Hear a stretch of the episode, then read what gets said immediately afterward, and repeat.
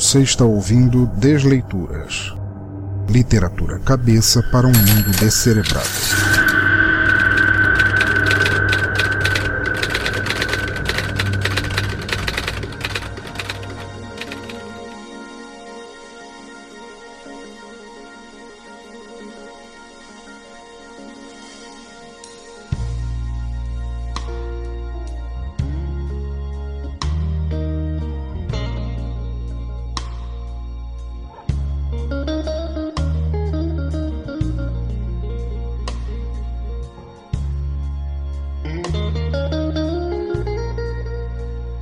Ouvintes, e bem-vindos novamente ao Desleituras, o podcast de narração de contos, histórias, poemas e textos do nosso teatro escuro.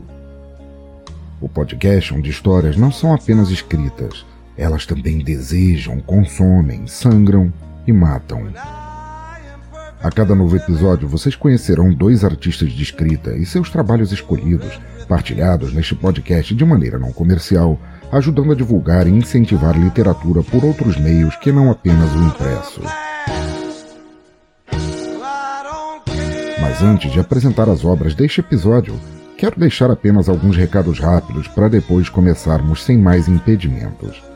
Tão rápidos, na verdade, que você os sentirá apenas quando acabarem, igual uma faca silenciosa e afiada que só dói ao ser torcida dentro do teu corpo. Vamos lá? Primeiro, siga o Teatro Escuro nas redes sociais, sua assassina arrependida ou seu investigador do paranormal. Eu não falo mais nenhum link aqui porque está tudo no Linktree, tanto no texto da postagem quanto no QR Code da capa do episódio. Então vai lá, faz a festa, clique ou escaneie para acessar. Ali você achará todos os lugares para me assinar, ouvir, espalhar, seguir e etc. Seja em redes sociais ou todas as plataformas para ouvir os episódios, Tá tudo lá e é só você meter o clicão com esse dedo pingando de sangue. Segundo, e este é bem importante, eu não tenho aqui no Teatro Escuro mais nem apadrinhamento mensal nem patrocinador. Mas não é por isso que eu sou um desses dementes que não aceita ajuda de quem gostar do meu trabalho. Se você curte os podcasts do Teatro Escuro e quiser deixar um trocado de qualquer valor e só quando der vontade, então pode fazer isso pela chave Pix pensadorlouco@gmail.com ou pelo PicPay arroba pensadorlouco, que eu agradeço eternamente. E a partir de agora, todo mundo que der uma força por quaisquer dessas duas formas terá seu nome lido nesta sessão e quem sabe um chamado para gravar um podcast aqui. Portanto, quero agradecer muito a Luciano Dias de Curitiba, Sérgio Cabral do blog Sexta-feira Clássica, Maverick do No Hype do Ômega, J. Santos do Água de Moringa e Jorge Firefalcon do Anime Sphere por serem os mecenas deste mês até agora. Obrigados eternos, e se você não sabe o que é um mecenas ouvinte, manda um pix aí que eu te conto. Voltando ao cerne do episódio, nosso primeiro autor de hoje é o celebrado e reincidente escritor William Vulto, que já esteve no Desleituras várias vezes. Para vocês terem uma ideia do cacife do monstrengo, sua história Quando um Deus Morre é até hoje o mais ouvido e comentado episódio do Desleituras. Mas se isto não foi suficiente para aguçar tua curiosidade, deixa eu passar mais informações. William Lopes, o vulto, é quase matemático, programador, pesquisador, cientista, jornalista, blogueiro, podcaster, gamer e um monte de outras coisas que eu não vou citar porque fiquei sem fôlego. Incapaz de prestar atenção em uma mesma coisa por mais de 12 segundos, encontrou na escrita mais uma atividade para ocupar o seu tempo e para ser bem mais ou menos, palavras dele, não minhas. Atualmente tem trabalhado na série de contos infantis As Aventuras da Garota Impossível, além de seu blog de críticas e resenhas O Lugar Nenhum. Hoje ele nos brinda com o conto AA Assassinos Anônimos. E eu acho que este título fecha bem nossa introdução. Vamos lá, eu sou o Pensador Louco e nossa desleitura começa agora.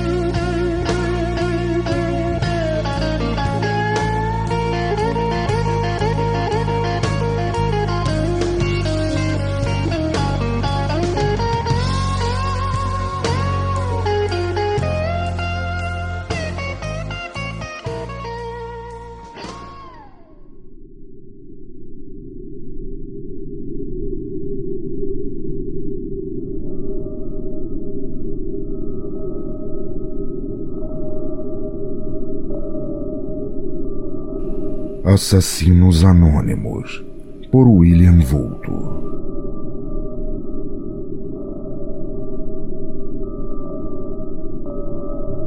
Boa noite.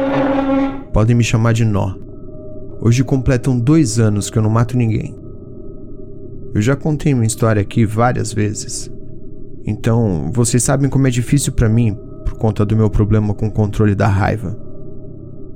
Na semana passada eu estava dirigindo recebi uma fechada de um cara, um desses carros grandes, uma SUV, eu acho. O cara estava errado, mas saiu do carro querendo crescer para cima de mim. Um rapaz, forte, saudável, não devia ter nem 25 anos. Rico, provavelmente. Acho que ele queria se mostrar para a namorada, mas ela nem aí. Eu não entendo mais essa juventude, sabe? Desde quando ser mais forte que um velho é um mérito? Realmente eu não entendo mais nada. Na hora eu consegui manter a calma. Saí de cabeça baixa, pedi desculpas. Mas aí veio a noite e eu comecei a remoer aquilo. Porra, eu fiquei muito puto. Eu ainda lembrava do número da placa e não foi difícil encontrar o endereço do cara. Ele ia pagar por ser um lixo humano. Eu tomei um banho, me vesti com calma, coloquei minhas luvas e peguei o equipamento básico. Eu ia voltar a estaca zero aquela noite. Me lembrei até mesmo do cheiro. Quando eu estava saindo de casa, olhei para o aparador e vi o retrato da minha terapeuta. A melhor coisa que eu fiz na vida foi deixar aquela foto ali. Então lembrei de um exercício mental que ela me ensinou. Um mapa mental de todas as vezes que eu cedi à raiva. Técnica é lembrar que matar nunca me fez sentir melhor. Nunca havia adiantado de nada. Só me fazia sentir cada vez pior e pior. O segredo é lembrar de trás para frente, sabe? Termina quando chega na primeira vítima da minha raiva, meu pai. O velho era um desgraçado, mas minha mãe ficou arrasada. Aquilo não melhorou a vida de ninguém. Eu chorei a noite toda, mas deu certo um dia de cada vez. Marcelo Alencar, empresário, conhecido como estrangulador de Copacabana, 23 assassinatos.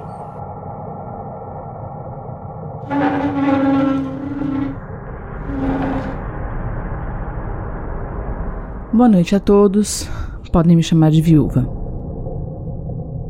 Já faz oito meses que eu não mato ninguém. E é o meu terceiro mês aqui. E agora eu acho que eu tô pronta para contar a minha história. A minha crise começou quando meu marido, que Deus o tenha, morreu. Nós estávamos transando e ele teve um infarto. Ele gemia de dor, mas eu não podia perceber porque era só um homem gemendo no meio do sexo. Se eu tivesse de olhos abertos, talvez percebesse que ele estava com a mão no peito e com cara de dor ou algo assim. Mas é como dizem, o si é a salvação do universo. Pois é, eu não percebi e continuei sentando nele e sentindo um puta tesão com ele gemendo. Pensando depois, eu sabia que aqueles sons não eram comuns, mas na hora eu acreditei que era tesão, eu acho. Mas quando eu terminei, ele já estava morto, duro e frio. Pulando a parte chata: velório, inventário, herança, logo veio o luto. Eu devia me sentir culpada, mas eu não conseguia parar de pensar naquela última transa. Eu não vou entrar nos detalhes técnicos, mas eu descobri um jeito de causar uma ereção em um homem recém-morto. E foi aí que eu comecei a matar. Minha primeira vítima foi um entregador de pizza. Na época não existiam esses aplicativos de encontros fáceis e todo esse tipo de coisa. Então foi um entregador de pizza mesmo. Total clichê de filme pornô, eu sei um menino bem jovem, desaparecido. Todo mundo aqui sabe que limpar a bagunça e escapar é mais fácil do que parece. Ninguém suspeita dos cidadãos de bem. Então eu matei o garoto e fudi com ele. No fundo, nunca é sobre sexo, sabe? O sexo é só uma metáfora que a gente encaixa com as nossas crenças. Depois de cada morte e de cada transa, eu era aquela que sobreviveu. Pensando nisso, anos depois, eu entendo que era essa sensação que me atraía. Mais do que isso, tinha uma questão de controle também, fora a sensação maravilhosa de nunca ser pega. O eterno jogo de gato e rato com a polícia. Era tudo delicioso e viciante pra caralho. Eu fui feliz por vários anos, matando homens e transando com eles, até o dia em que minha menstruação atrasou.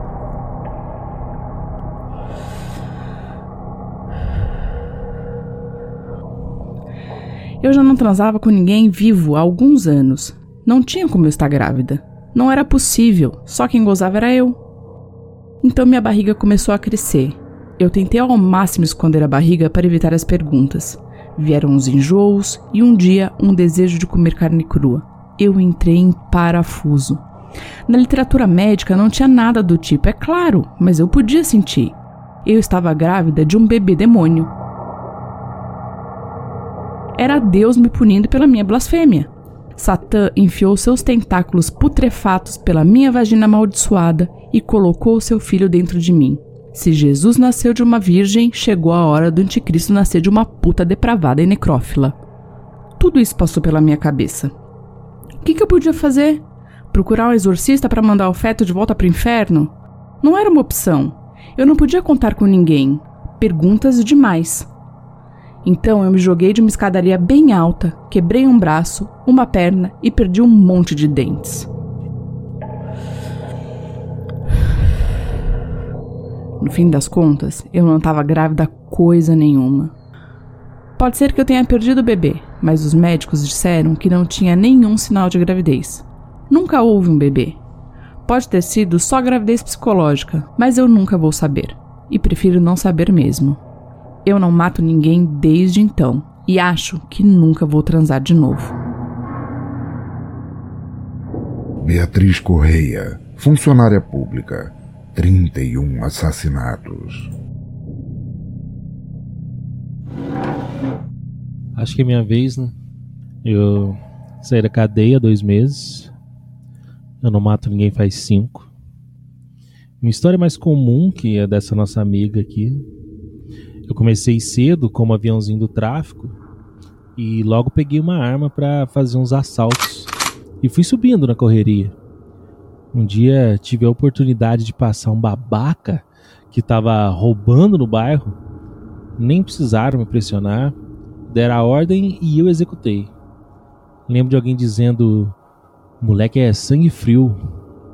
Eu tinha 13 anos na época. Daí fiz alguns trampos nessa linha. Quando tinha que matar, eu ia lá e matava mesmo, sabe qual é? Mas Aí eu descobri que essa parada de assassinato não dá dinheiro.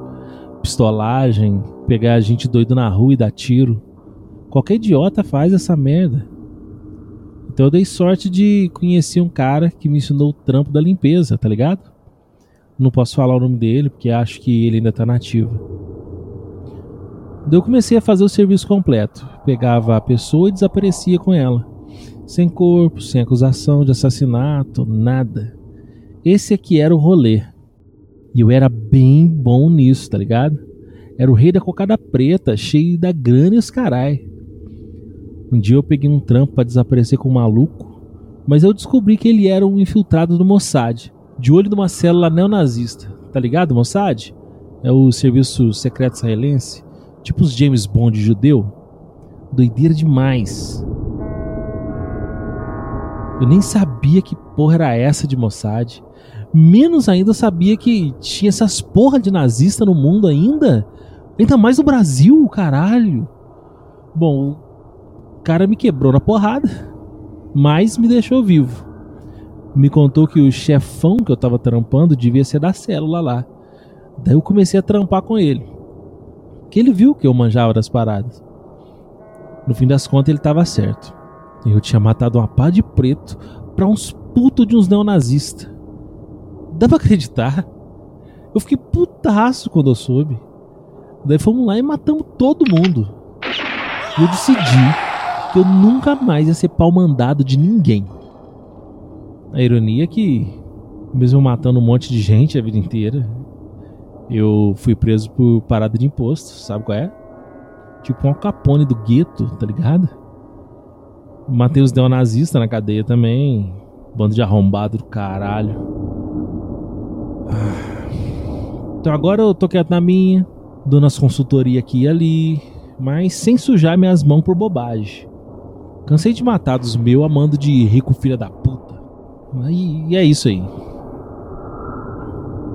Roberto Nascimento, mais conhecido como Fantasma, consultor de inteligência, 143 mortes.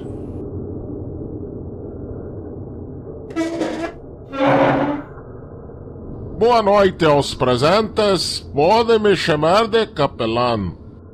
Eu sou um padre, ou melhor, ex-padre. Eu entrei para o grupo há apenas dois meses e eu é, ainda não me sinto pronto para contar a minha história. Tudo bem? Douglas Ferreira, ex-padre, fez parte de 12 assassinatos em supostos rituais de exorcismo, todos mantidos em sigilo pela arquidiocese. Boa noite a todos e todas. Eu sou a coletora. Eu acho que sou a mais velha presente aqui. Conheço o Nó desde que ele chegou.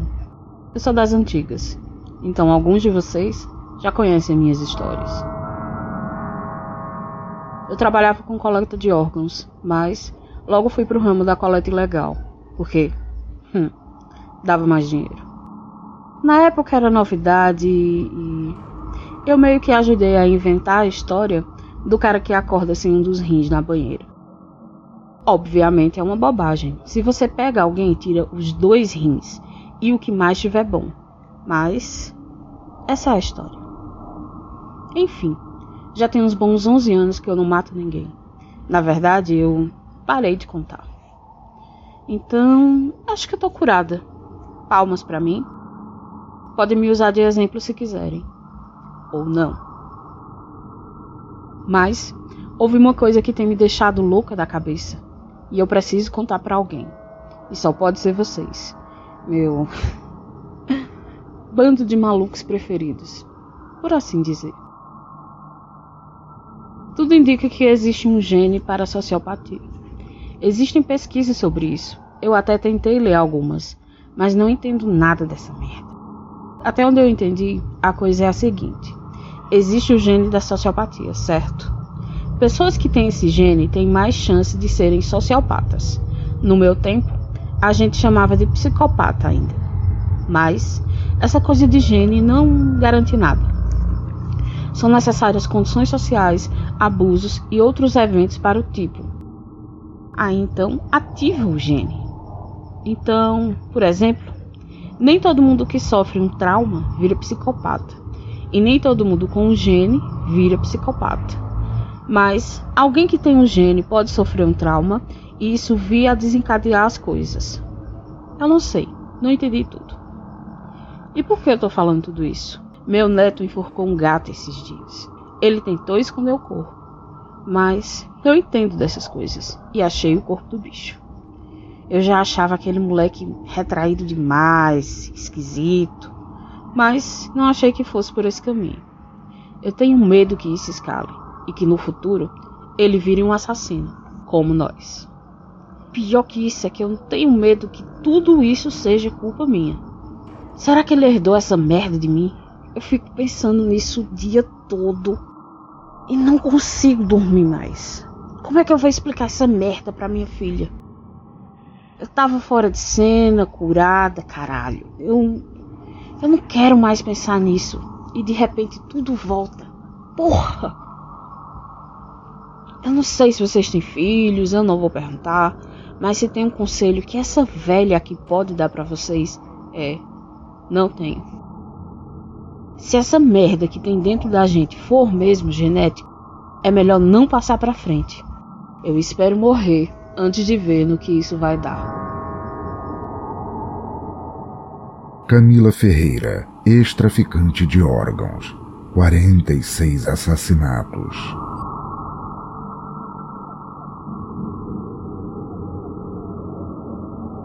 Acho que podemos encerrar por hoje. Muito obrigado pela presença de todos e. A porta se abre e um homem se aproxima do círculo iluminado. Suas roupas, suas mãos e rosto estão cobertos de sangue. Canivete? O que aconteceu, cara? Canivete caminha cambaleante, puxa uma cadeira e despenca sobre ela. Ele abaixa a cabeça e cobre o rosto com as mãos enquanto junta forças para falar. Todos no círculo conhecem o cheiro de sangue ainda quente.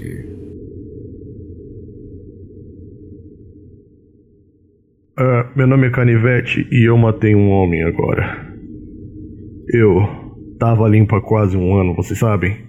Mas aquele cara apareceu aqui desde o mês passado, relógio. Eu achei que conhecia ele de algum lugar. Depois eu saquei, o desgraçado é um policial federal. E quase me prendeu uma vez. Hoje ele estava aqui de novo. Eu confrontei ele bem ali, no banheiro. Ele reagiu e eu acabei matando, desgraçado. Estou há zero dias sem matar uma pessoa.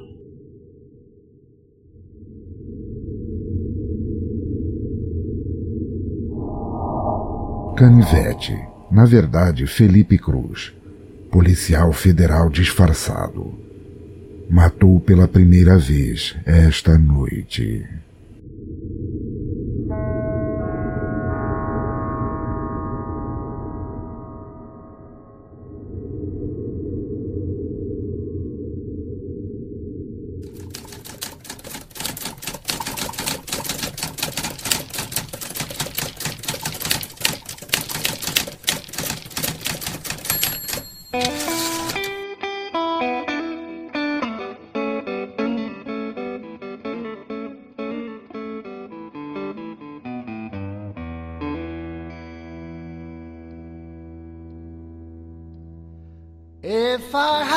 Participaram deste episódio André Escobar e Marcela Modena, do podcast Poucas Trancas, como Marcelo e Beatriz.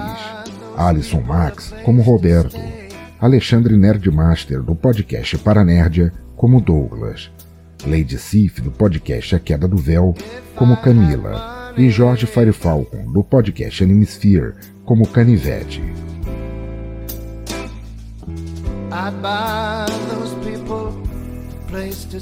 E aí, ouvinte do cemitério, espero que tenha gostado deste conto repleto de personagens sórdidos e reviravolta revoltante. De meu lado, adorei ser seu narrador e contar com uma equipe tão boa de atores e atrizes de voz. E mais ainda, a ideia de ter um grupo de ajuda mútua e suporte para os que, por profissão ou prazer, gostam da matança, ao mesmo tempo me revoltou e atiçou. Imaginem só ter grupos assim para psicopatas, torturadores ou genocidas. É, tudo bem que estamos no Brasil e atualmente temos um grupinho de milicianos psicóticos genocidas na política, o qual provavelmente até gosta de se reunir para se gabar das mortes que causam, o que é estarrecedor. Mas na ficção, ao menos, isso é lindo de se ler ou ouvir, e agradeço muito ao William Vulto por ter posto essa ideia tão estapafúrdia em palavras. Agradeço muito também a todos os responsáveis por darem voz, emoções e personalidades a seus personagens, porque ajudaram uma história já fantástica a ficar ainda melhor. Valeu mesmo, vocês são foda. E para encerrar este primeiro segmento do episódio com uma música que eu creia ter a ver com o cerne do conto, já que eu falei em Matança, ficaremos agora com Matarei, da banda Matanza, em seu álbum Música para Beber e Brigar e depois voltamos para a segunda parte.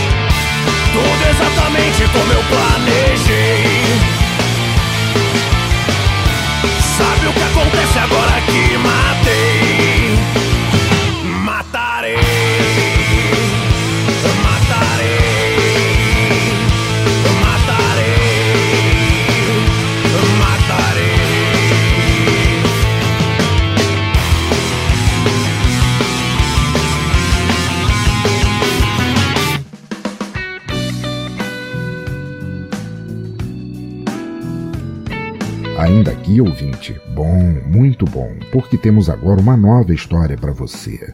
Uma boa, sórdida e assustadora história daquelas de gelar a espinha, fazer suar frio mesmo que esteja em pleno calor.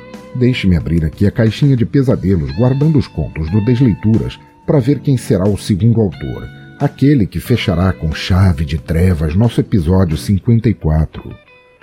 E olhe só, Norberto Silva, o autor que já esteve aqui no episódio 49 nos brindando com um maravilhoso Busca por Narizinho, está de volta e chegou com um sorriso maligno para nos apavorar. Caso você, ouvinte, não saiba ainda, Norberto Silva é um escritor amador desde 2010, oscilando entre fanfics e textos autorais. Em 2013, seu primeiro conto publicado saiu numa antologia da editora Strongo, e de lá para cá publicou vários outros. Atualmente, ele escreve para o site Mindstorm Pro, além de ter alguns contos transformados em audiodrama no site Animesphere, aquele do Jorge Farifalcon que participou do primeiro conto, e de escrever para o portal de escritores Inspired. Nossa, dessem a Norberto uma navalha ao invés de teclas para escrever e temo que não sobraria ninguém vivo para ler, tamanha sua atividade. Ainda bem que esse não é o caso. É, acho eu. Mas enfim, hoje ele nos assassina aos poucos e de forma lenta, com o conto Silêncio Mortal. Vamos?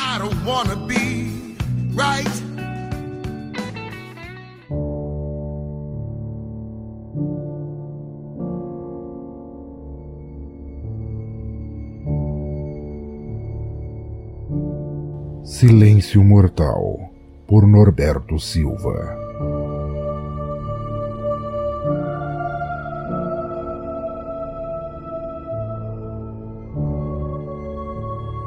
Todo mundo já entrou, Joyce?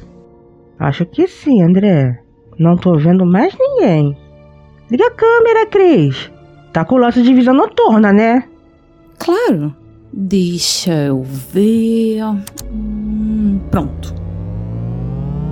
Christine olhava ao redor da lente de uma moderna câmera de vídeo, e as duas pessoas à sua frente agora ganhavam contornos esverdeados ao passo que os cômodos do prédio, ainda mergulhado na escuridão, iam aparecendo pouco a pouco. Essa câmera é excelente mesmo. Tenho que dar o braço a torcer. Não sei por que eu espanto. André testava outro aparelho que ele trouxera para aquela empreitada, mais seus óculos com a tecnologia de visão noturna, e logo seus olhos captavam os mesmos detalhes que Christine via. Não poupei grana. E como é meu pai pagando? Joyce também colocara um par de óculos especiais e, enquanto fitava intensamente o único homem do grupo, quase sem se dar conta do fato, arrancou um fio de cabelo. Após enrolá-lo nos dedos por alguns instantes, o guardou no bolso de trás de sua calça jeans. Para a bela morena, só o fato de ter sido lembrada pelo cara por quem ela nutria uma paixão há anos e embarcar numa aventura noturna como aquela já era motivo mais que suficiente para ficar nervosa e apreensiva, o que sempre a levava ao antigo e compulsivo vício. E você acha mesmo que vamos conseguir gravar algo, André? O rapaz praticamente a ignorou enquanto tirava os óculos, acendendo uma pequena lanterna e iluminando um pedaço de papel com grande atenção. Christine registrava tudo e via com preocupação as ações da amiga de longa data, sabendo como a mesma poderia surtar a qualquer momento. Foi essa preocupação, acima de tudo, que a convenceu a aceitar a proposta, feita pelo sujeito que ela aprendera a odiar com força tão grande quanto o amor dedicado a Joyce. Alheio às emoções conflitantes das garotas que o acompanhavam, André começava a sair do hall de entrada, seguindo para sua direita. Acreditando que as duas o seguiriam, ele se voltou e, ao perceber que elas não haviam dado um passo sequer, começou a ficar irritado, se perguntando se compensaria ter trazido as duas. Neste momento, estou prestes a entrar no cômodo onde, segundo minhas fontes, se encontra uma passagem secreta. Após fazer sinal para as duas se aproximarem, ele impostou a voz, dando o clima do personagem televisivo que pretendia vender para alguma grande emissora. Se for verdade, iremos conhecer o subterrâneo do hospício, digo, do lar Maria das Dores. Acredito que os vários fenômenos paranormais já registrados serão menos do que nada comparado ao que nos espera lá embaixo. Uma pausa para aumentar a dramaticidade e a câmera de Christine deixou lentamente de gravar André para dar uma panorâmica no corredor onde estavam. Neste momento, o rapaz começou a acreditar que valeria a pena manter Joyce por perto, um preço pequeno em contrapartida de aproveitar as habilidades cinematográficas da outra garota. A ideia de tentar registrar alguma atividade paranormal surgiu de repente, quando ele estava em casa, numa noite especialmente enfadonha, e parou num programa de TV paga que acompanhava justamente um grupo de homens que tinham empregos aparentemente comuns de dia, mas passavam as noites investigando as casas mal assombradas, tentando descobrir atividades reais ou revelando farsas. Quando percebeu que em nenhum canal de televisão aberto tinha um programa como aquele, e sabendo que isso poderia mudar a qualquer momento, se agarrou à ideia de fazer uma investigação e logo depois vender os direitos para alguma emissora. Talvez até mesmo conseguir o papel de apresentador. Trabalhar na televisão, conseguir sucesso e ficar famoso era algo que o ego já inflamado de André adoraria. E o passo seguinte foi encontrar alguém para acompanhá-lo. Alguém que, ao contrário dele, tivesse capacidade suficiente para fazer uma boa gravação. Foi então que ele se lembrou de Joyce e sua amiga, cujo nome ele não conseguia lembrar na época, mas que nas apresentações da faculdade sempre davam um jeito de incluir algum tipo de vídeo. Não era segredo que o sonho de Christine era ingressar no mundo do cinema. Fosse como roteirista ou diretora, mas sempre por detrás das câmeras, pois ela era tímida demais para investir numa carreira de atriz. Uma ligação e, no máximo, dois elogios foram o suficiente para que as duas o encontrassem na porta do hospício desativado, quando só então ele revelou seu plano. Christine pareceu cética de início, lembrando que o rapaz nunca havia demonstrado o menor interesse em algum trabalho, já que a família dele era uma das mais ricas da cidade. Joyce já não via as coisas do mesmo jeito. Desde a ligação que recebera de André, ela só imaginava que, ao final das gravações, seu grande amor iria se revelar e finalmente os sonhos dela poderiam virar realidade. Pra que essa picareta mesmo, André? Ainda querendo apenas manejar a câmera, Christine sentia que se aquela palhaçada desse certo, era bom saber em quem estava atrás das lentes. As cenas com você não parecem um daqueles filmes B de assassino em série. A passagem está selada com tijolos, segundo minhas fontes. Por isso, vai ser necessário fazer um pouco de força. Mas isso é um preço pequeno a se pagar pois com certeza lá no subterrâneo conseguiremos registrar fenômenos paranormais reais. Quem sabe até descobrimos a verdade sobre todas as histórias de assombrações envolvendo o Lar Maria das Dores. Isso não seria perigoso? Joyce encarnava perfeitamente a personagem frágil, provável vítima inocente que acompanhava o corajoso herói e esperava que esse a protegesse. Quero dizer, é mesmo uma boa ideia? Christine manteve inconscientemente a câmera por mais tempo na amiga, que há muito tempo já não era vista apenas como amiga, mas logo o chefe da expedição chamou sua atenção. Chegamos. André estava parado diante de uma porta cuja pintura havia há muito sido carcomida pelo tempo, toda descascada, assim como a tinta das paredes, deixando o corredor com um aspecto tétrico, o qual Christine captou com um giro da câmera antes de voltar para o rapaz, que só então continuou a falar.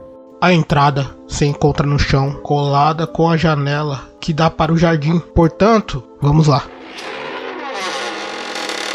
As portas rangeram quando empurradas, deixando o cheiro de mofo do cômodo fechado há tanto tempo atingir o trio, o qual começou a tossir de imediato, forçando Christine a interromper momentaneamente a gravação. Teria como isso ficar mais clichê? Em meio a tossidas secas, a garota acabou recebendo um olhar de reprovação de Joyce, mas nem isso a impediu de continuar falando. Se o ar tá assim aqui, imagine lá embaixo. Não seria melhor arranjar uma máscara ou algo do tipo? Se percebeu um tom de medo na voz de Christine, André não demonstrou saber. Entrando na sala de visitas, passando por algumas cadeiras e mesas arruinadas, muitas completamente destruídas e empilhadas desajeitadamente num canto, indo na direção em que ele acreditava estar a entrada do porão. O rapaz ia batendo o pé direito com força no chão, e assim que ficou visível o jardim, repleto de uma vegetação que crescera de forma exagerada pela falta de cuidados, um som diferente foi ouvido.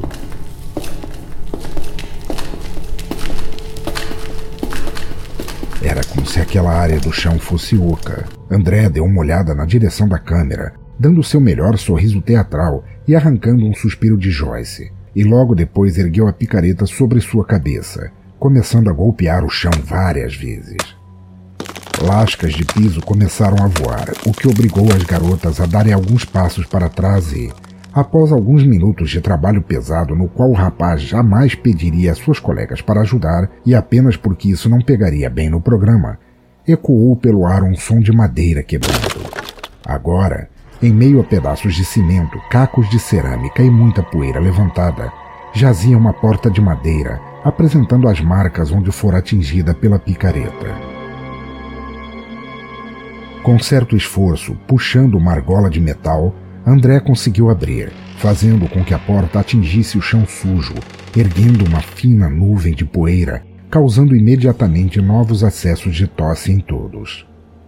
O rapaz ficou parado por alguns instantes, fitando a escuridão que se estendia abaixo de seus pés, e após piscar os olhos algumas vezes, falou com uma voz que não parecia com a dele.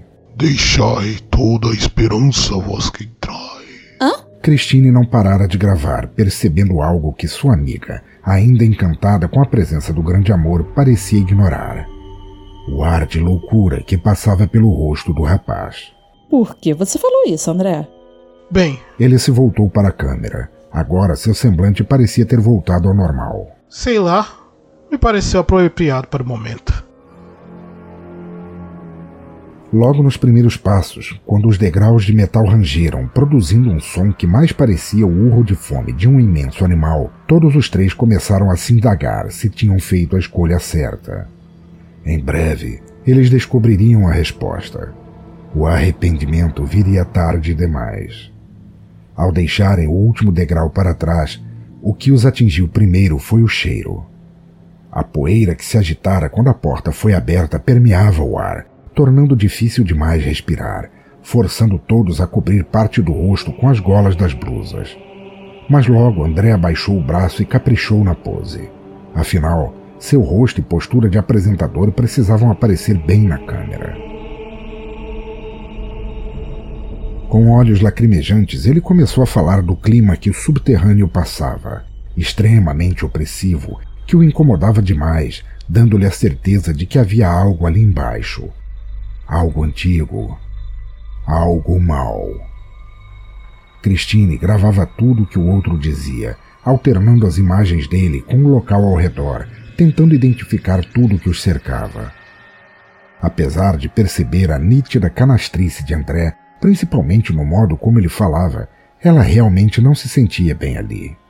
A garota nunca admitira. Ela queria manter a pose de durona, mas em seu íntimo ela desejava já estar no carro, voltando correndo para casa, se metendo embaixo de um cobertor, após um longo banho e dormindo com a luz do quarto acesa.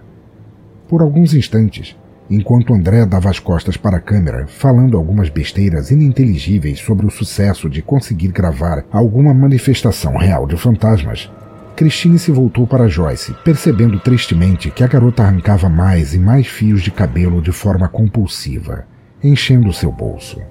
Por isso vamos entrar mais no subterrâneo secreto do lar Maria das Dores. André mais uma vez voltava ao centro da gravação. A filmagem esverdeada parecia acentuar aquele ar de loucura no sorriso dele. Com certeza, as imagens a seguir não são próprias para crianças nem para cardíacos. A frase foi interrompida por uma repentina lufada no vento, cuja força foi crescendo até o ponto de derrubar os três que, desse modo, se viram totalmente no escuro quando os óculos e a câmera caíram no chão. Christine afastara a câmera para estender a mão livre para trás, procurando não se machucar ao cair. Minutos depois, sentindo um ralado na palma por ter acertado o chão de cimento rústico, a garota se ergueu com cuidado, não conseguindo ver um palmo diante dos olhos e se colocando de quatro a procurar a câmera, amaldiçoando o fato de não ter pedido óculos como os que os seus colegas estavam usando. Pessoal! As teias de aranha, ao menos era isso que ela queria acreditar que eram as coisas gosmentas envolvendo suas mãos, aumentavam pouco a pouco, deixando-a cada vez mais enojada. Joyce! Cadê vocês? Joyce! De repente, ela sentiu as laterais lisas da câmera e, orando a Deus para que o aparelho ainda estivesse funcionando, encaixou a lente sobre um olho, fechando o outro e aguardando alguns segundos até que ela pudesse ver novamente. No mesmo instante, ela desejou que a escuridão voltasse. O grito de Christine chegou até Joyce, mas ela não conseguia sequer falar, tamanho medo que a tomava, impedindo-a até de se mover, permanecendo assim sentada de costas para uma parede fria. Um novo grito, desta vez masculino, tirou a garota do torpor em que se encontrava, e pouco a pouco sua mão deslizou pelo chão, tentando desesperadamente recuperar os óculos de visão noturna. Os pensamentos de Joyce agora se encontravam focados no rapaz, pelo qual ela dispensava uma atenção beirando a obsessão, enquanto novos fios de cabelo eram arrancados e colocados em seu bolso. Ela conseguiu se erguer, usando os pés para tatear o chão à procura dos óculos, mas continuou encostada na parede. A escuridão era sufocante, o cheiro de mofo e poeira deixavam sua garganta ardendo, mas ela não desistiria. Ao menos não até achar Andréa. Assim que mãos fortes tocaram seus ombros, ela se assustou, mas logo braços se colocaram ao redor de sua cintura e, ao sentir uma respiração tranquila em sua nuca, ela foi se acalmando. Afinal, só poderia ser uma pessoa segurá-la daquele jeito. A felicidade de sentir o corpo do amado tão próximo foi suficiente para que Joyce relaxasse, deixando de lado a procura pelos óculos e esquecendo até mesmo a situação tão bizarra em que todos se encontravam. Finalmente. O sussurro foi dado em meio a gemidos baixos de prazer, conforme as mãos soltavam sua cintura e iam acariciando seus seios, acabando por abrir um a um os botões da blusinha social que ela vestia. Ai, André. O sonho e o prazer deram lugar ao terror quando ela sentiu mais três mãos tocando em suas pernas, duas afastando-as, para que uma delas fosse diretamente ao botão de sua calça. A voz soou etérea no ouvido esquerdo dela, mas foi o suficiente para gelar a alma da pobre garota. Soltando um grito esganiçado, ela segurou a calça e, com sua mão livre, distribuiu tapas na altura do rosto das pessoas que a atacavam. Seus golpes, no entanto, só atingiram o vento. Ela se afastou com passos trôpegos da parede e assim que o som de vidro alcançou seus ouvidos, ela percebeu que havia acabado de pisar nos óculos que procurava. A garota então se colocou a rezar, pedindo para que aquele pesadelo acabasse logo, enquanto se abaixava para pegar os óculos e colocar no rosto, torcendo para que, ao menos, uma das lentes estivesse intacta.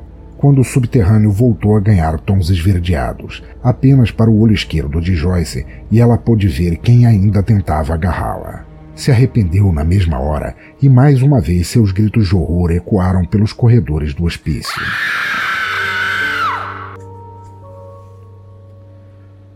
André ouvia com um êxtase delicioso as palavras do produtor da televisão, o qual falava do sucesso que a versão nacional dos Caçadores de Fantasma faria. Ainda mais depois das cenas que ele conseguira no hospício. O rapaz piscava incessantemente, em parte sonhando acordado com tudo o que faria após receber o dinheiro oferecido por sua gravação, com a promessa de que ele seria o apresentador. Mas ele também tentava se lembrar de como havia chegado ali, no escritório de uma das emissoras para as quais ele pretendia vender seu programa. Suas últimas lembranças eram justamente de quando ele e as garotas haviam descido as escadas ao subterrâneo. Mas depois tudo ficara confuso. Um vento estranho o derrubara, disso ele tinha certeza. Então sua mente escurecera, e só pareceu voltar ao normal quando a voz do produtor o chamava de volta do devaneio. Um papel lhe era estendido, sua assinatura pedida, e logo após ele usar uma bela caneta dourada para fechar o acordo, bastou uma nova piscada de olhos para tudo mudar ao seu redor. Agora, André estava deitado sobre uma luxuosa cama de motel, e em meio aos lençóis de seda estavam Joyce e Christine, nuas e acariciando todo o seu corpo. Sucesso, finalmente! Como é bom! Ele fechou os olhos para aproveitar ainda mais a situação, mas de repente, os carinhos que ele sentia em sua pele se transformaram em pontos de dor, os quais aumentaram até ficarem insuportáveis. Ao abrir os olhos, o que ele viu fez sua mente descer vários degraus rumo ao poço escuro da insanidade. E após sufocantes minutos de completo e silencioso desespero, ele conseguiu gritar.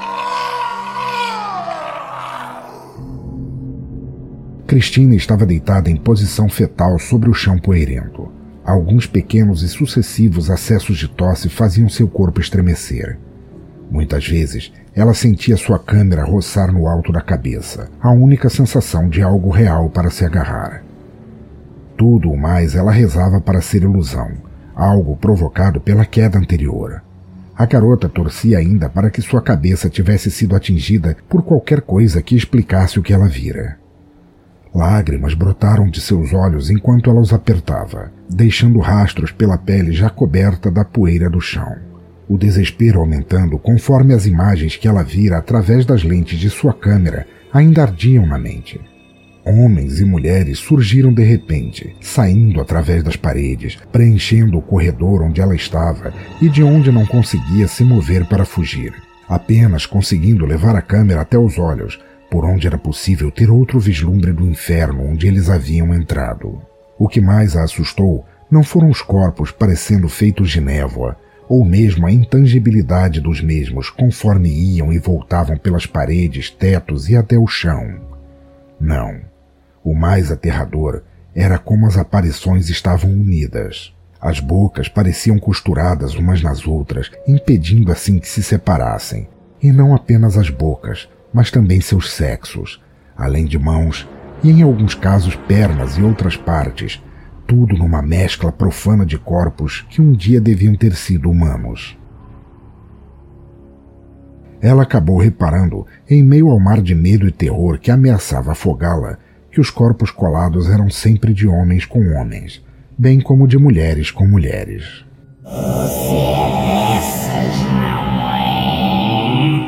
Uma voz sussurrou no ouvido esquerdo de Christine, fazendo uma torrente de água gelada lhe subir pela espinha. Mas ainda assim, ela não conseguiu nem virar a cabeça. Sei, sei, sei. Por isso você aceitou vir aqui. Por causa dela. Nesse momento, uma imagem de Joyce surgiu rapidamente diante da garota, com uma expressão de dor no rosto, desaparecendo em seguida, mas fazendo com que os olhos de Christine se enchessem de lágrimas mais uma vez. A voz, algo meio cantado, de tom estranho e em algumas palavras esganiçado, parecia pertencer a uma mulher de mais idade. Mas o medo de ver algo ainda pior do que os casais costurados, que continuavam aquela dança macabra diante da câmera, forçaram Christine a fazer algo que há muito ela não tentava. Sem outra escolha, ela começou a rezar.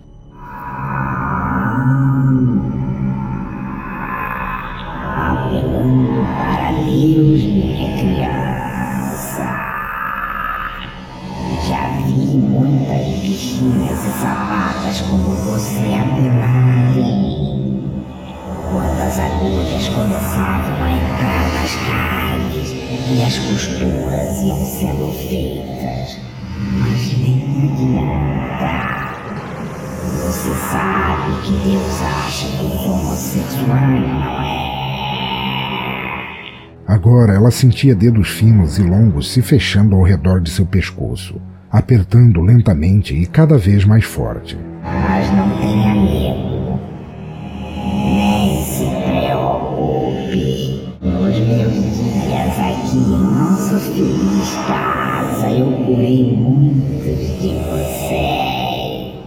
De uma forma simples sabe, e prazerosa para Mais uma vez Joyce reapareceu, mas agora estava nua, como muitas vezes ficara diante da amiga.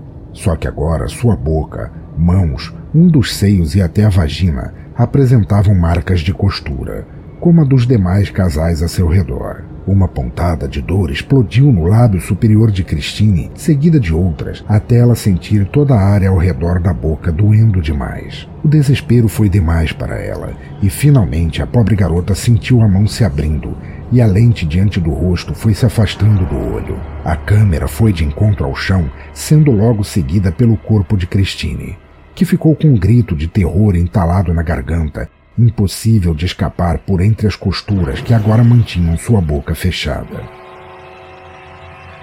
Para André, o terror começara poucos instantes depois de ele sentir o maior dos prazeres, ao constatar que em sua cama estavam duas garotas dispostas a fazer de tudo com o mais novo apresentador de sucesso da televisão. Infelizmente, o tudo que elas queriam não era o mesmo que ele. Joyce e Christine exibiam imensos sorrisos demoníacos, deixando à mostra fileiras de dentes afiados, parecendo com os de um tubarão faminto, enquanto das pontas de seus dedos cresciam gigantescas garras serrilhadas que naquele momento iam se enterrando nas pernas, subindo lentamente, deixando para trás ferimentos de onde sangue minava abundantemente. André saltou da cama, jogando longe os lençóis outrora brancos e agora apresentando imensas manchas escarlates. Hã? O, o, o que é isso? Eu. eu. Você nos deixou. Conforme Joyce abria a boca, uma quantidade generosa de vermes caiu sobre a cama. Nos deixou para morrer. Tudo por causa do seu programa idiota. Eu nem queria estar lá. Christine movia o corpo como se estivesse com uma câmera invisível sobre o ombro. Sua pele ia assumindo um tom acinzentado, doentio. Eu fui por causa da Joyce. E você nos abandonou. Como se não fôssemos nada. Agora vai sentir um pouco da dor que nós sentimos. As duas iam se aproximando lentamente, passando as línguas, agora apresentando pontas bifurcadas nos lábios, saboreando o medo crescente que André sentia, conforme ele procurava desesperado a saída do quarto. Mantendo as costas na parede, tentando não tirar os olhos delas. Ele não queria ser atacado de surpresa por trás. Mesmo assim, foi o que você fez conosco. As vozes iam ficando cada vez mais abissais, ressoando em uníssono, falando como se lessem os pensamentos dele. Nos apunhalou nas costas, não foi? Não foi? O i da frase foi ficando cada vez mais alto, terminando para se tornar um grito tão alto que forçou André a cobrir seus ouvidos, sentindo mesmo assim como se seus tímpanos fossem explodir.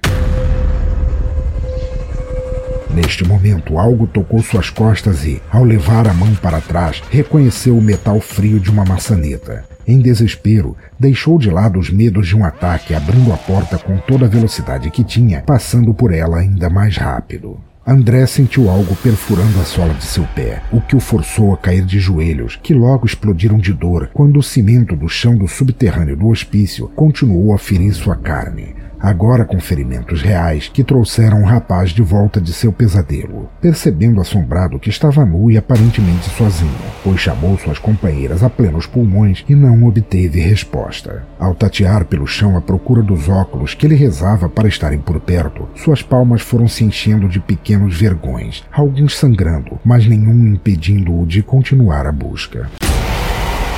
Com uma prece de agradecimento nos lábios, ele sentiu que estava procurando tocar na ponta dos dedos de sua mão direita e, pretendendo sair dali o mais rápido possível, sozinho se necessário, ele conseguiu divisar as silhuetas de suas companheiras, de costas para ele, assim que as lentes especiais iluminaram o ambiente. Christine? Joyce? Graças a Deus. Ele mancava, por causa dos ferimentos e, esquecido do fato de que estava nu, tocou nos ombros delas. Precisamos sair fora já daqui e. Quando Joyce e Christine se voltaram, seus sorrisos cresceram de forma assustadora. Os dentes afiados estavam lá de novo, e conforme as línguas teimavam em sair de suas bocas, aumentando ao ponto de não caberem mais lá dentro, as garras serrilhadas cresceram em sua direção. André sentiu primeiro o cimento do chão se enterrar na pele de suas costas, quando as garotas se lançaram sobre ele para, em seguida, começarem a cortá-lo. Primeiro os braços, que ele erguera numa tentativa inútil de se defender. Mas logo o tronco, pernas, até mesmo seu rosto iam sendo retalhados. Quero só ver. As vozes demoníacas ressoavam juntas outra vez. Se esse rostinho vai, vai ficar ficar bonito na televisão. Na televisão.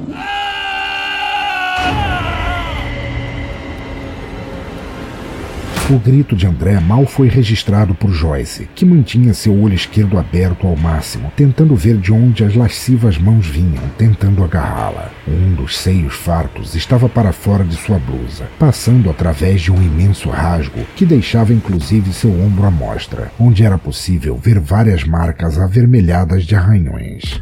Assim que ela colocara os óculos, saltaram diante dos seus olhos as imagens fantasmagóricas de pessoas, com claros sinais de problemas mentais e vestindo roupas esfarrapadas, tentando alcançá-la. Todos eram homens e vinham literalmente babando em sua direção, muitos abaixando suas calças, deixando claras suas intenções. Mesmo fugindo, Joyce não deixava de lado sua compulsão por arrancar fios de cabelos e guardá-los no bolso. Seus braços durante essas ações ficavam ainda mais doloridos, conforme o pânico a levava a trombar com as paredes, que ela podia jurar estarem se movendo, mudando assim os caminhos pelos quais ela corria. O pânico de ser atacada por todos aqueles homens, ela já não os via como fantasmas, fez com que sua mente acabasse mergulhando nas terríveis memórias de seu passado, das coisas que o padrasto fazia quando os dois ficavam sozinhos. Até mesmo a lembrança das surras que ela tomou da mãe, quando tentara contar o que acontecia, pareceu tão vívida que a garota sentiu várias partes de seu corpo arderem principalmente as bochechas, como se em resposta às suas dolorosas memórias, uma mão veio do nada e a acertou no rosto, fazendo seus óculos voarem de encontro a uma parede, acabando com as esperanças de ver algo ao seu redor quando o som de vidro se partindo tomou o local. Com a respiração ofegante, Joyce se colocou de costas contra uma parede. Os olhos estavam arregalados, tentando em vão enxergar algo em meio às trevas. Os braços se moviam rapidamente, distribuindo tapas que, ela esperava, mantivessem seus atacantes longe. Não era possível. Seu cérebro se negava a acreditar que aquilo estivesse acontecendo. Mas de repente, várias mãos a agarraram por trás. Pareciam ter saído da parede e buscavam arrancar o que restara de suas roupas. Levando as mãos à frente dos seios, agora ambos à mostra, ela caiu de joelhos, que imediatamente começaram a sangrar, enquanto apelava para orações aprendidas na infância para afastar pesadelos quando as mãos, que não tinham corpos para serem acertados pelos tapas desesperados da garota, agarraram seus braços e pernas, forçando-a a se deitar no chão imundo, ela percebeu o que ia acontecer em seguida. Assim que sentiu ser penetrada com violência, deixou extravasar todo o seu medo e ódio num grito gutural e animalesco. No instante seguinte, os três abriram os olhos, os óculos de André e Joyce estavam em seus rostos e funcionavam perfeitamente, assim como a câmera de Christine, que ela ajeitou no ombro, usando o aparelho para enxergar tudo ao seu redor de forma desesperada e parando somente quando os outros dois entraram em foco. Sem que uma palavra fosse dita, todos se voltaram para a escada que estava a poucos metros atrás deles e levava para a tão almejada saída. André foi o primeiro, subindo de dois em dois degraus enquanto suas companheiras tentavam alcançá-lo. Mas quando ele até havia tirado seus óculos, vendo a parca iluminação que vinha da porta de entrada do hospício, quando um outro relâmpago surgia nos céus, aconteceu o que ninguém esperava. A porta se fechou com violência. O grito de desespero ressoou em uníssono quando os três mergulharam mais uma vez na escuridão. Sentindo algo lhes agarrar aos pés e arrastá-los de volta para o subterrâneo. A câmera ficou caída, a apenas três degraus da saída, terminando por gravar os rostos dos desesperados que foram desaparecendo pouco a pouco. Em breve, sua bateria iria acabar, mas continuaria a registrar o nada por mais algumas horas, terminando por manter um registro apenas dos gritos de agonia, que levariam muito tempo até finalmente silenciarem. Um silêncio mortal.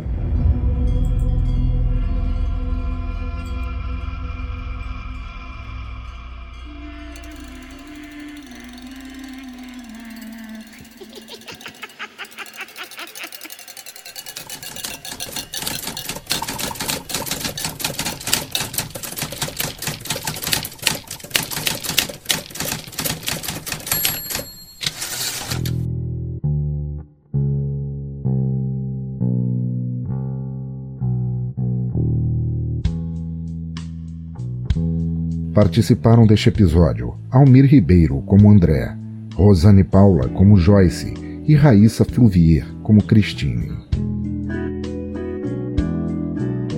Gente da escuridão, que conto soberbo! Ele viaja entre desejos, ganância, paixões, depois mistura tudo isso num mixer até formar uma pasta sangrenta e finalmente nos entrega para engolirmos deliciados este soufflé de horror tão bem escrito e atuado. O final de cada personagem me lembrou, ainda que completamente diferente, também o destino dos personagens em Grave Encounters, filme no qual uma equipe também decide passar a noite para filmar um hospício abandonado. Mas enquanto o primeiro é um filme com efeitos e traquitanas visuais, o conto de Norberto não precisa de nada além de sua própria força narrativa para nos estripar bueiro adentro. E claro, perfeito enquanto seja, o conto conta também com as atuações perfeitas de Rosane, Almir e Raíssa, dando o temperinho envenenado certo entrando pelos fones de ouvido na nossa cabeça, fazendo nossas mãos se dobrarem em garras em busca de um apoio para não sermos engolidos pelo mal. Muito bom, espero ouvinte que tenha gostado tanto quanto eu. E se estiver agora embaixo da cama, dentro de um closet ou atrás da cortina do chuveiro para não ser alvo de nenhuma presença indesejada, sobrenatural ou não, desista. Primeiro, porque esta foi apenas uma história, ficção. Segundo, porque esses são os locais mais óbvios que um assassino, vivo ou morto, teria a procurar em busca de vítimas. Contudo, antes que a tal sombra composta de puro mal saia em disparada até o encalço, aliás, antes mesmo da música que encerrará este conto e episódio, vamos agora à nossa sessão de feedback e depois voltamos. E estamos agora no Descomentários, nosso bloco de feedback de episódios passados, e lerei agora os comentários recebidos desde o episódio 53. Conforme falei anteriormente nos dois últimos podcasts que eu gravei, um erro entre o Discos e o Blogger fez sumir todos os comentários de 2018 para cá. Mas não tema, apesar do nível abissal do meu cérebro, consegui na própria plataforma do Discos acesso aos comentários perdidos e aqui estão. Ainda pretendo dar um jeito, uma magia profana qualquer, para voltarem a aparecer no site, mas por enquanto ainda não. Vamos nessa. E o primeiro comentário é do mecenas aqui do Teatro Escuro, Jorge Augusto, do Anime Sphere, que escreveu pra gente: Salve, pensador, dois contos sensacionais. O primeiro, simplesmente aterrador, vindo de Lady Sif, o que me levou como se a personagem tivesse poderes psíquicos, alcançando seus objetivos de maneira tão onírica. Talvez não seja essa a palavra, mas não consegui achar uma condizente ao conto, que me deixou com uma visão de cena absurdamente cristalina. Ao segundo, a crônica sobre a vida no Rio de Janeiro me fez sentir falta de uma viagem para a capital carioca para suprir com imagens as visões relacionadas aos locais super interessante. Um enorme abraço.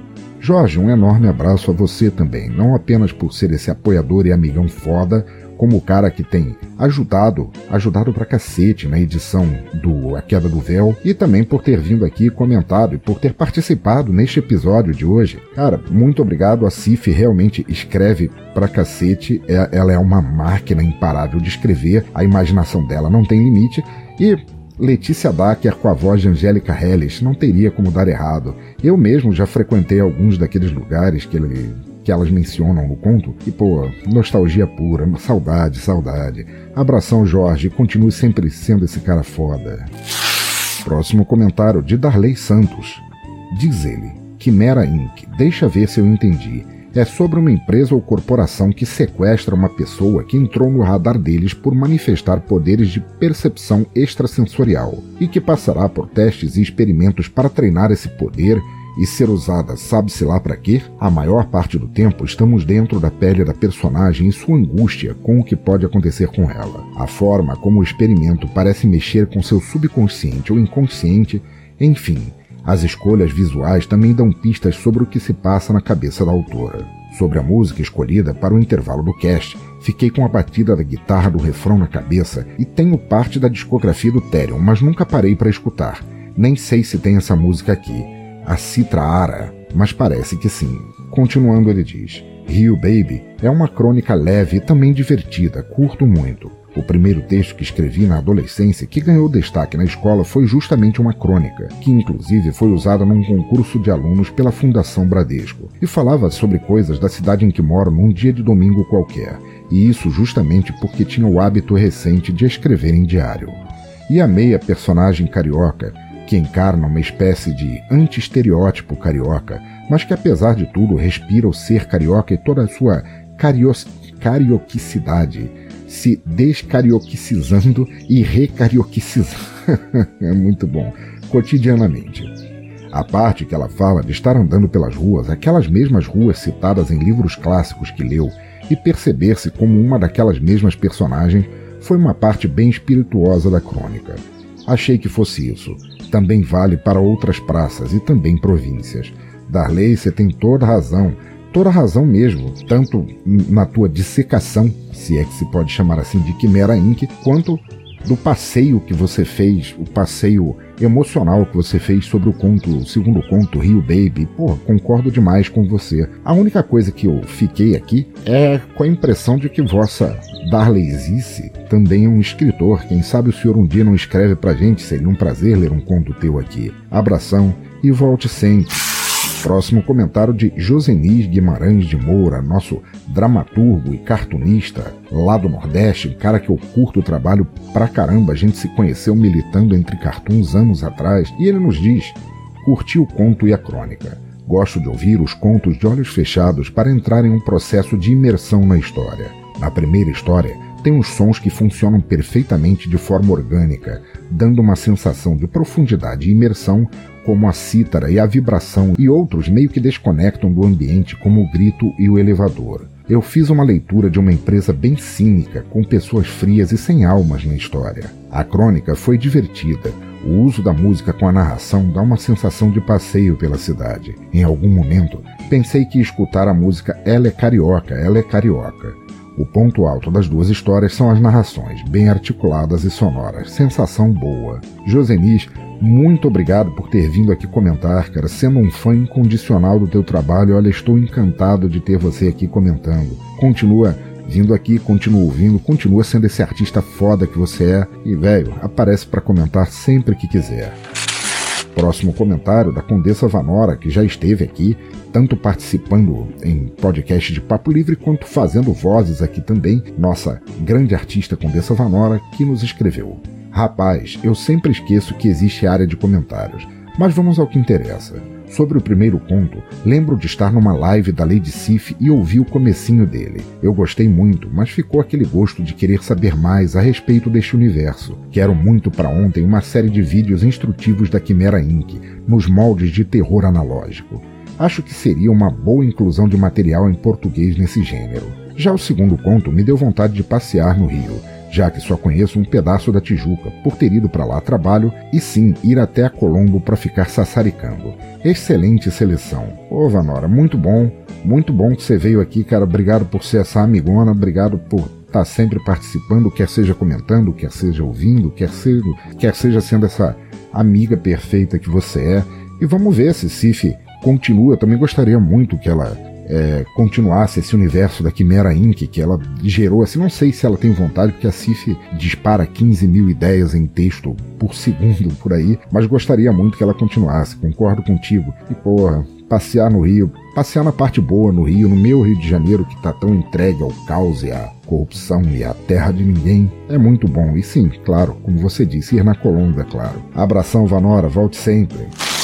O último comentário aqui de Norberto Silva, nosso escritor do segundo conto que você ouviu, e ele nos diz: Uau, dois contos sensacionais. Quero todo um livro sobre a Quimera Inc. para ontem.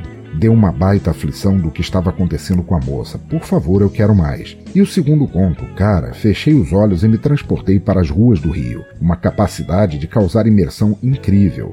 Uma seleção incrível, pensador. E as músicas ficaram perfeitas também. Parabéns. Norberto, primeiro, é claro, não poderia deixar de ser muito obrigado por ter escrito a segunda história de hoje, O Silêncio Mortal. Velho, você é um amigão, outro puta escritor, outro cara que tem nas pontas dos dedos universos e mais universos de histórias a contar, receberam um comentário elogiando em nome das duas autoras dos dois contos do episódio passado. Eu agradeço demais e, claro, claro, não poderia deixar de ser. Continue sempre escrevendo, velho, você nasceu para isso. Abração. Então tá, ouvinte do Desleitura, chegamos ao fim de mais um episódio e espero que você tenha curtido tanto quanto eu. Não se esqueça de deixar teus comentários aqui, via e-mail ou nas redes sociais e de ajudar na divulgação deste despretensioso podcast entre pessoas que não o conheçam, mas que talvez possam gostar. Assinem nosso podcast, recomendem para alguém, ajudem mandando aquele pix ou aquele PicPay para dar uma força, participem do nosso grupo do Telegram, interajam, porque podemos até ser loucos e loucas, mas são as pessoas supostamente ditas normais que muitas vezes deixam o mundo na merda em que ele está. Aliás, nosso Brasil está na merda em que está por causa de pessoas que querem ditar o novo normal e eu tenho muito medo disso. De resto, escrevam mais, leiam mais, ouçam mais se quiserem. Cultura não deveria ser detida nunca, mas sim jogada à frente para que mais pessoas tenham acesso a ela. Continue incentivando, compartilhando e divulgando cultura por onde passarem, onde quer que estejam, por quaisquer ouvidos ou olhos que quiserem ouvir ou ler.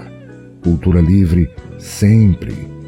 E para terminar este Desleituras com uma música de encerramento que tem a ver com o cerne do segundo episódio, vamos então fechá-lo com o vovô do horror, nosso querido Alice Cooper, e sua música This House is Haunted, do álbum The Eyes of Alice Cooper. Fiquem por aí, até o próximo Desleituras.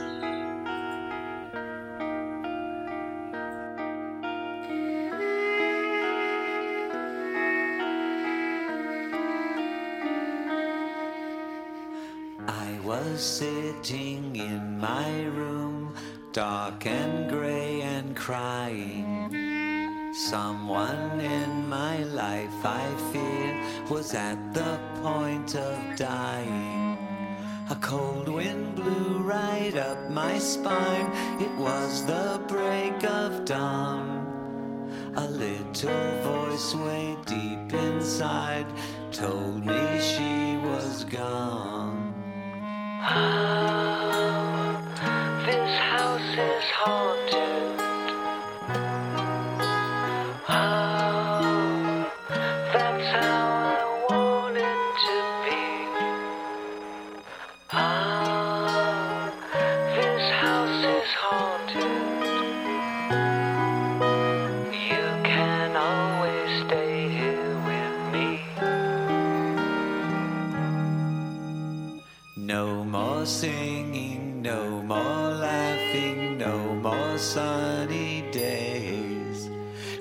left and took the colors with her, buried in her grave.